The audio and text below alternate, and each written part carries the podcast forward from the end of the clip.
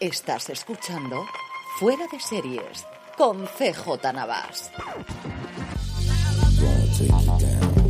Bienvenidos a Streaming, el programa diario de Fuera de Series, en el que servidor CJ Navas te trae las principales noticias, trailers, estrenos y muchas cosas más del mundo de las series de televisión. Edición del viernes 28 de julio, vamos allá con todo el contenido, que parece mentira que sea finales de julio la cantidad de cosas que tenemos hoy, comenzando por la huelga de guionistas y una circunstancia muy especial y es la contratación de guionistas no afiliados al sindicato americano para seguir haciendo los guiones de los soap operas, de los culebrones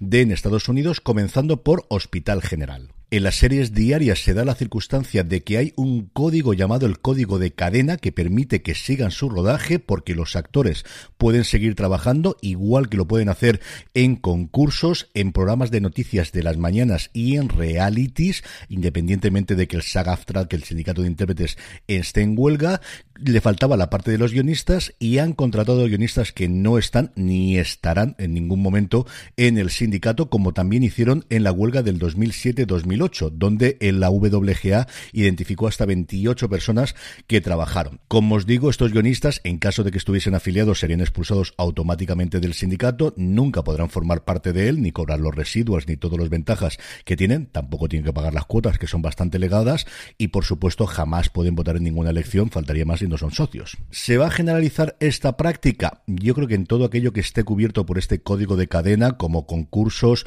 programas de la mañana o reality shows, yo creo que sí es factible, pero al final es cierto que si quieres trabajar en Hollywood, como te metas en un fregado esto, tienes la cruz para toda la vida.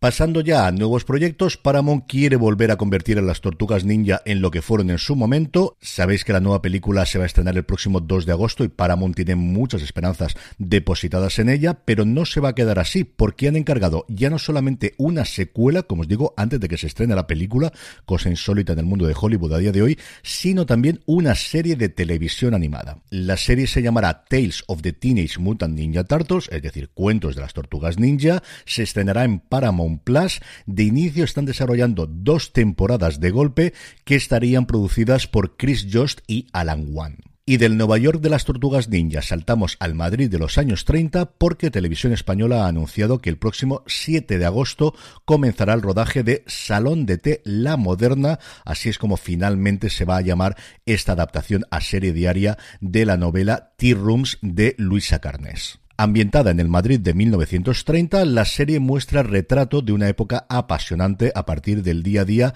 de las trabajadoras y de todos los clientes de un salón del té cercano a la Puerta del Sol. El equipo de guion está coordinado por Carlos Martín Eguía y Joaquín Santamaría. De la dirección se encargan Liliana Bocanegra, Isaac Cantero, Pedro Martínez y David Montoya. Y la serie estará protagonizada en sus tres papeles principales y el triángulo amoroso que van a formar entre ellos Elena Ezquerro, Stephanie Magnín y Almagro San Miguel. En el apartado de renovaciones, y ya si os fijáis no decimos cancelaciones, porque la verdad es que como están las cosas, poco a poco se está cancelando, los Gemstone, la serie de Danny McBride para HBO Max, antes de que concluya su tercera temporada este fin de semana en Estados Unidos, el lunes se emitirá en España, ha sido renovada por una cuarta temporada. En el apartado de estrenos, como es final de mes, las plataformas ya nos van diciendo qué nos van a traer en el mes de agosto, que normalmente descansábamos, pero no, este agosto no va a ser, comenzando por Filming, que nos trae el 1 de agosto, la tercera temporada de Sanditon, que en su momento pudimos ver en Cosmo, el 8 de agosto, la segunda temporada de La Delgada Línea Azul, ocho nuevos episodios de este policíaco sueco, el 15 de agosto, El Fantasma de Canterville, una nueva versión del clásico de Oscar Wilde, al cargo de June Tyndall, la guionista de Padre Brown, y protagonizada por Anthony Head, al que conocemos especialmente por Buffy Cazavampiros. El 22 de agosto nos llega la segunda temporada de La Maldición, de Cures, esa serie británica sobre una banda de delincuentes de poca monta que opera en la Costa del Sol española, y su gran estreno del mes es El Manipulador, que nos llegará el próximo 29 de agosto, una serie del creador de The Restaurant, Ulf Kevensten, basada en hechos reales sobre abuso de poder y manipulaciones en un centro ecuestre, sí, sí, como lo digo, con caballitos, en Suecia, donde un prestigioso entrenador descubre su peor rostro y una niña desfavorecida de una familia rota será la única que se atreverá a plantarle cara. También tenemos el avance de agosto de HBO Max, su gran estreno del mes el próximo día 7 es la segunda temporada de Tiempo de Victoria, la dinastía de los Lakers, una nueva entrega que refleja las vivencias del club entre 1980, cuando ganan ese primer anillo de la época de Magic Johnson, hasta 1984, con las finales míticas que tuvieron contra los Celtics. Dentro de poco os podré contar un poquito más sobre esta segunda temporada. Un poquito después, el 10 de agosto, regresa Issa Rae a la plataforma forma con la segunda temporada de Rap Sheet para continuar la historia de Shona y Mia ese mismo día, por cierto, llegará Kung Fu con su tercera y última temporada. El 14 de agosto nos llega Telemarketers, una serie producida por los hermanos Safdie, los responsables de Akat James y Danny McBride, del que hablábamos antes por los Jamestown, una docuserie, como os digo, en clave de humor, a veces voluntario y a veces involuntario, que narra la investigación amateur de dos extrabajadores de centros de llamadas comerciales, de las call centers de toda la vida, para exponer y destapar las mecánicas y la corrupción de un sector repleto de decisiones bastante, pero que bastante cuestionables. En septiembre ya, el día 8 en concreto, Prime Video nos trae a España la producción Los Artistas primeros trazos, la serie producida por Isla Audiovisual, que ya se ha estrenado en Latinoamérica, creada por María Dueñas y protagonizada por Maxi Iglesias y Ximena Romo. Los artistas primeros trazos cuenta la historia de Cata, el personaje de Ximena Romo, una joven mexicana experta en arte que termina trabajando en un mediocre restaurante en Madrid, y de Yago, el personaje de Maxi Iglesias, un joven anticuario español a quien la mala suerte obliga a cerrar su negocio y buscar nuevas oportunidades se conocen de forma inesperada y la química entre ellos, junto a la necesidad de encontrar una salida a sus circunstancias, los convierte en una seductora pareja en busca de compradores de magníficas obras de arte. El problema, porque todas las obras son falsas. Y será en octubre, en concreto el día 23, cuando AMC estrene la última temporada, la última parte, mejor dicho, la segunda mitad de la octava y última temporada de Fear the Walking Dead. Será coincidiendo con su estreno en Estados Unidos, a partir de las 10 y 10 de la noche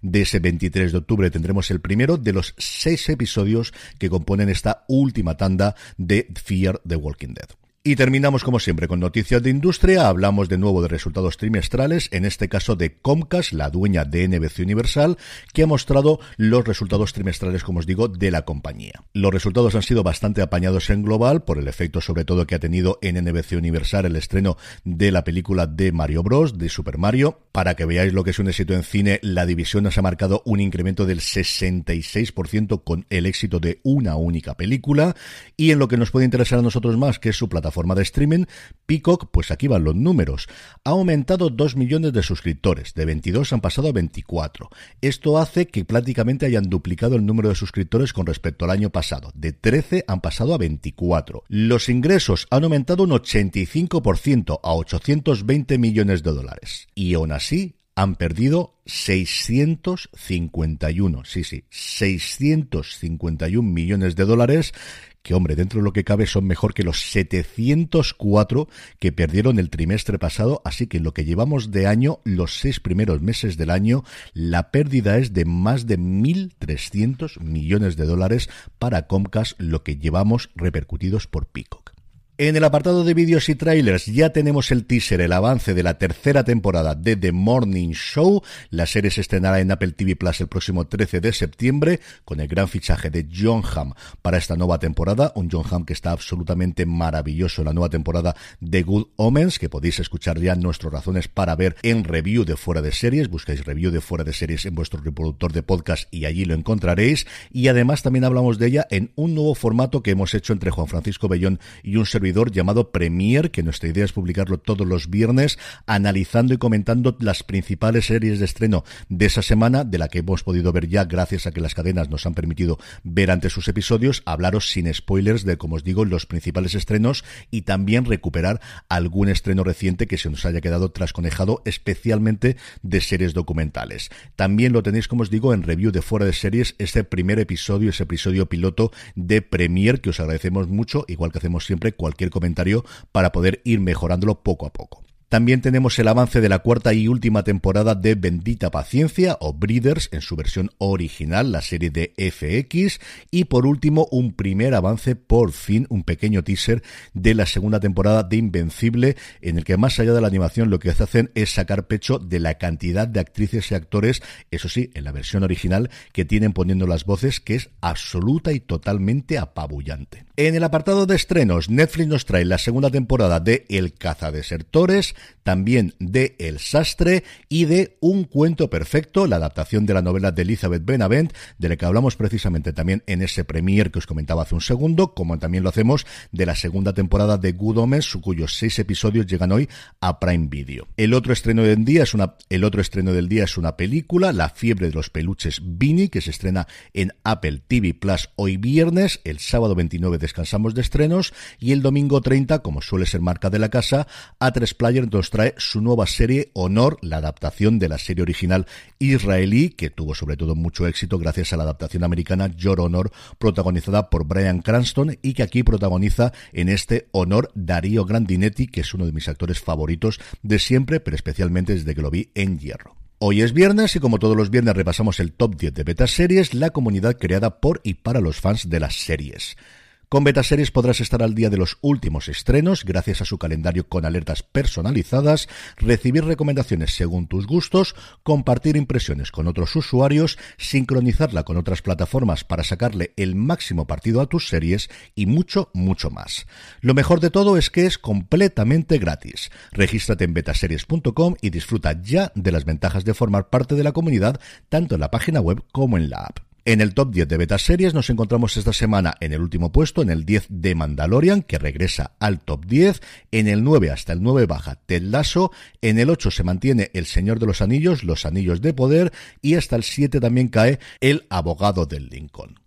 Sube al puesto número 6 Las Invisibles, en el 5 se queda The Witcher, a punto de estrenar la segunda tanda de episodios de esta tercera temporada, asciende hasta el 4 Rapa y el podio exactamente igual que la semana pasada. En el 3 Secuestro en el aire, en el 2 Star Trek Strange New Worlds y en el 1 Invasión Secreta. Y terminamos como siempre con la buena noticia del día, igual que hablábamos ayer de las novedades que se van a presentar en el Festival de San Sebastián, pues muy cerca de ello y un poquito antes del festival, el Festival de Vitoria ya ha anunciado que va a estrenar en primicia Bosé Renacido, Entre Tierras, En Busca del Nirvana, Masterchef Celebrity, La Caza y Conquistadores. Al estreno de Conquistadores, AMC Networks además va a añadir nuevas entregas de Me Voy a Comer el Mundo, los primeros episodios de la serie franco-belga Buena Gente, la proyección en pantalla grande de El Sur y además una presentación de todas las nuevas apuestas de programación a cargo de Manuel Basera, el director general de la compañía, para sus 14 canales de televisión y cuatro plataformas de streaming. En paralelo, e igual que ha ocurrido en las últimas ediciones, habrá unas jornadas profesionales dirigidas al sector audiovisual